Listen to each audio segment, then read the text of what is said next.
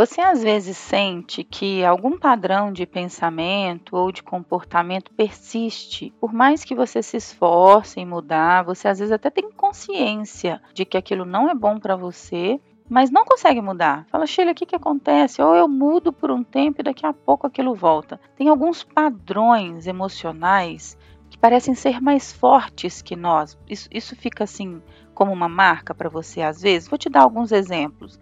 Então, às vezes a pessoa abandona vários projetos, não sabe por quê. Tudo que começa para no meio do caminho e não consegue concluir. Ou às vezes a pessoa começa alguns relacionamentos, o relacionamento está indo até bem, na hora que sente que está ficando sério, foge, sai, fala, não, isso está ficando sério demais, eu preciso sair, né? Pessoa também que cobra demais de si mesma, cobra perfeição, cobra que tem que fazer tudo do jeito mais certo possível. Muitas vezes as pessoas têm consciência que esses são padrões mentais e emocionais que as prejudicam, mas não conseguem evoluir. Sheila, como é que eu faço para resolver isso? Vamos falar hoje então de feridas emocionais provocadas por experiências da infância e como de repente aprender a lidar com isso e mudar isso definitivamente. Vamos lá?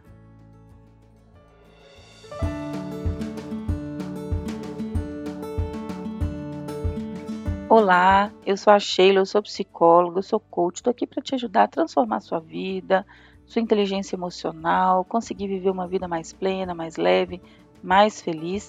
E hoje escolhi um tema que é muito recorrente nas sessões de terapia. Na verdade, é um tema que exige um pouco mais de profundidade. A gente vai trabalhar ele na terapia depois de algum tempo, porque exige autoconhecimento, exige análise, exige acolher a história da infância e entender como que foi a infância da pessoa. E todos os sofrimentos do ser humano podem ser condensados ou resumidos em seis feridas principais. Esse é um conceito do livro que chama As Feridas Emocionais. Eu vou deixar essa referência do livro aqui para você, mas vamos falar das principais referências que vão ser moldadas a partir de experiências ou interpretações de experiências que vão desde o útero da criança até principalmente os sete anos de idade. Tá? A primeira ferida é a ferida do abandono.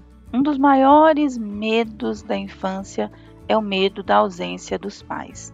E isso acontece de diversas formas. Pode acontecer com o pai ou a mãe que de fato abandonou o bebê, ou pode acontecer com aquele pai e aquela mãe que precisaram se ausentar muito para trabalhar, por exemplo. Então, o bebê fica com essa experiência de ausência e se sente abandonado. As crianças que realmente vivem essa experiência de abandono ficam com feridas ainda maiores, mas esse tipo de ferida gera um grande medo do abandono, da solidão e pode ocasionar aí em uma série de programas emocionais destrutivos para o ser humano adulto. Então, por exemplo, a pessoa abandona projetos, pessoas pelo medo de ser abandonada. Então ela fala assim: "Ah, eu vou abandonar primeiro, porque aí ninguém vai me abandonar", né? E tudo isso acontece de forma inconsciente, tá? Atrai pessoas ou situações que ela sabe que não vai dar em nada, ela sabe que em algum momento vai ter que abandonar aquele relacionamento, então, para meio que fortalecer ou confirmar sua ferida emocional. Torna-se dependente emocional de outras pessoas, pode ser ciumento, possessivo, pode também ter aquela máscara assim de boazinho ou de bonzinho para agradar as pessoas, mas também pelo medo de ser abandonado. Então tá o tempo todo tentando agradar o outro pelo medo do abandono, e isso pode gerar codependência emocional, pode gerar uma série de outros problemas, tá? Então, no final das contas, a ferida do abandono, ela pode trazer uma série de programas emocionais destrutivos.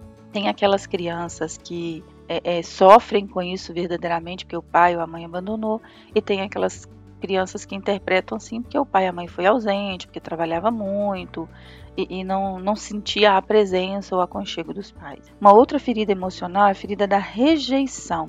Uma das maiores dores que alguém pode sentir é a dor da rejeição. Isso acontece muito com crianças que tiveram tentativa de aborto, que a mãe ou o pai não aceitou a gravidez, uma gravidez não planejada. É, isso pode também gerar a partir de situações de bullying. Então, crianças que têm problemas físicos, né, ou crianças que têm alguma característica que torna ela muito diferente das outras crianças e sofrem com situações de bullying, pode interpretar também a rejeição, né, o programa emocional é, da rejeição e algumas coisas. Assim. Mais uma vez, a pessoa, para evitar a rejeição, acaba rejeitando os outros. Então, aquela coisa da autossuficiência, de não precisar de ninguém, pode vir a partir de um programa emocional de rejeição. Isolamento, timidez, medo de falar em público, é, é, insegurança, falta de amor próprio. Pessoa que tem medo da rejeição, ela acaba se privando de uma série de, de evoluções pessoais e profissionais. Então, de um modo geral, ela precisa se acolher, entender seus próprios valores, suas próprias forças, não rejeitar a si mesma já é um bom começo para vencer esse programa emocional, né? Um outro programa emocional é o da crítica, da humilhação. Então, geralmente, é uma ferida que, que, se instala quando os pais desaprovam ou criticam muito a criança. Então, o pai e a mãe quer moldar a criança segundo a personalidade deles, não entende a diferença da criança, não entende o que a criança gosta, não aceita ou não acolhe aquilo que a criança tem de preferência. E a criança que é criada em um ambiente de extrema crítica, extrema humilhação ou repressão, né, digamos assim, fica com esse padrão emocional muito marcado e vai ser aquele adulto que se torna crítico com tudo, exigente com tudo. É, sabe aquela história assim? Você já deve ter percebido isso a essa altura, que nos programas emocionais fica aquela história assim de que a maior defesa é o ataque. Então, para vencer também a crítica, a humilhação, ela acaba criticando todo mundo, humilhando todo mundo, cobra a perfeição de si mesma para não ser criticada. Então o medo da crítica é tão grande que ela mesma se critica demais. Então não aceita os próprios erros, não sabe lidar com erros, sofre demais quando erra. Isso vem provavelmente, né, a pessimismo, reclamação, é, enfim, pode ter uma série de ramificações, né, este programa emocional. Então, falamos até agora de três, né? Abandono, rejeição e, e crítica. E aí os próximos três são traição, e aí eu vou, vou continuar com eles. A traição vem muito quando a criança sente que foi traída pelos pais. Sabe aquela coisa assim, o pai e a mãe fala que vai fazer uma coisa e não faz, não cumpre as promessas, ou faz uma coisa diferente do que, do que falou que faria, o pai trai a mãe ou a mãe trai o pai e a criança assiste isso de camarote, né? Desde, então assim é uma ferida emocional bem delicada que pode gerar medo de ser traído, a pessoa pode ser ciumenta, a, pessoa pode ter uma falta excessiva de confiança nas pessoas e tem aquela pessoa que também trai demais pelo medo de ser traída. Então essa ferida emocional da traição ela é extremamente delicada, porque às vezes a pessoa quer mudar, ela não quer ser assim. Fala assim, Sheila, mas eu tenho essa ferida da traição, mas meu pai e minha mãe nunca tiveram isso. Da onde que eu tive, tive isso? Da onde que eu puxei isso? A gente tem que olhar num processo profundo de terapia, da onde que esse programa emocional foi instaurado, sabe? Acontece muito das pessoas virem para sessão com excesso de ciúme, com medo de ser traído, com um, um problema excessivo nesse aspecto, dificuldade nos relacionamentos, porque veio de um relacionamento que os pais se traíam quando era criança. O quinto padrão emocional, né, a, a padrão destrutivo, é a injustiça.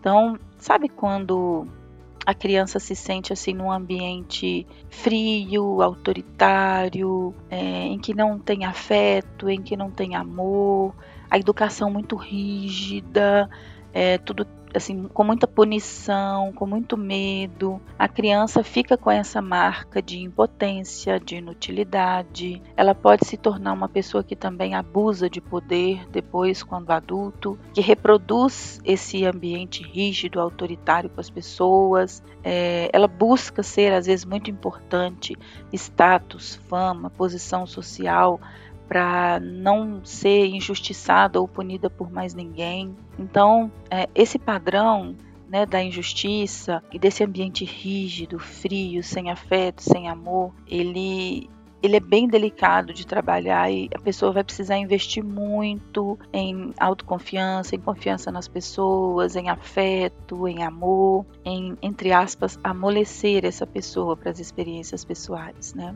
E o último padrão emocional é a superproteção. Então, aquelas crianças que nunca ouviram não, aqueles pais que não dão limites, criança que tem tudo o que quer, em que o pai faz tudo do jeito que o filho quer, é, não sabe dialogar, não sabe negociar, não sabe explicar para o filho por que, que ele não pode ter aquilo naquele momento. Isso vai gerar uma série de programas emocionais, né? A pessoa pode ficar insegura, sem autoestima, a pessoa ela fica dependente dos pais. Então, você já conheceu algum adulto assim, 40 anos, 40 e poucos anos, mas toda decisão importante precisa perguntar para o pai, para a mãe, porque não consegue decidir sozinho. Então, assim, essas pessoas que é, é, também querem fazer tudo do próprio jeito, pessoas que também querem controlar os outros, pessoas que não sabem ouvir não, pessoas que têm dificuldade com regras, enfim tem uma série de coisas que a superproteção pode gerar. Então, para essas pessoas, a gente vai geralmente trabalhar na terapia o crescimento e evolução emocional, assumir responsabilidade, entender quais são né, os padrões emocionais adultos, digamos assim. Então, perceba que as experiências da infância marcam a vida da gente muito mais do que a gente gostaria ou tem consciência, né? O abandono, a rejeição, a crítica, a traição, a injustiça, a superproteção, todas elas vêm de marcas da nossa experiência da infância. E que se a gente não estuda essa experiência da infância, se a gente não acolhe essa experiência da infância, a gente não vai aprender. Então, cada ferida emocional ensina algumas coisas muito importantes para a gente.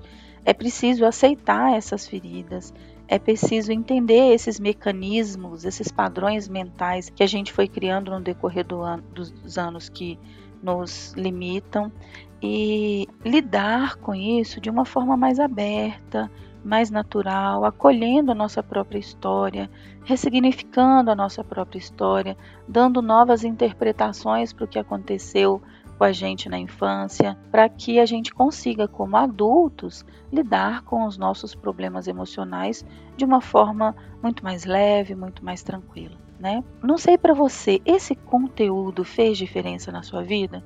Quando eu vi um conteúdo parecido com esse há uns oito anos atrás, isso fez uma diferença enorme na minha vida. Então eu espero que tenha te ajudado e peço que você compartilhe com as pessoas, compartilhe com a sua família, compartilhe com seus filhos, compartilhe com seus amigos e que todos entendam que a nossa infância é uma marca muito importante, é uma fase muito importante em toda a nossa vida, independente da idade que você tenha hoje, se você tem 30, 40, 50, 60, é importante que retome algumas experiências relevantes da infância, ressignifique, lide com elas. E se não conseguir sozinho, né, que é um desafio mesmo, procure ajuda terapêutica. A terapia pode ajudar. A gente vai lidar com os esquemas emocionais, com as feridas emocionais, com os padrões que são persistentes, que nos limitam e vamos aí aprender a ter uma vida muito mais leve e feliz. Ok? Espero que esse conteúdo tenha sido muito relevante para você, como foi para mim, e desejo que faça diferença na sua vida. Um abraço, tchau, tchau.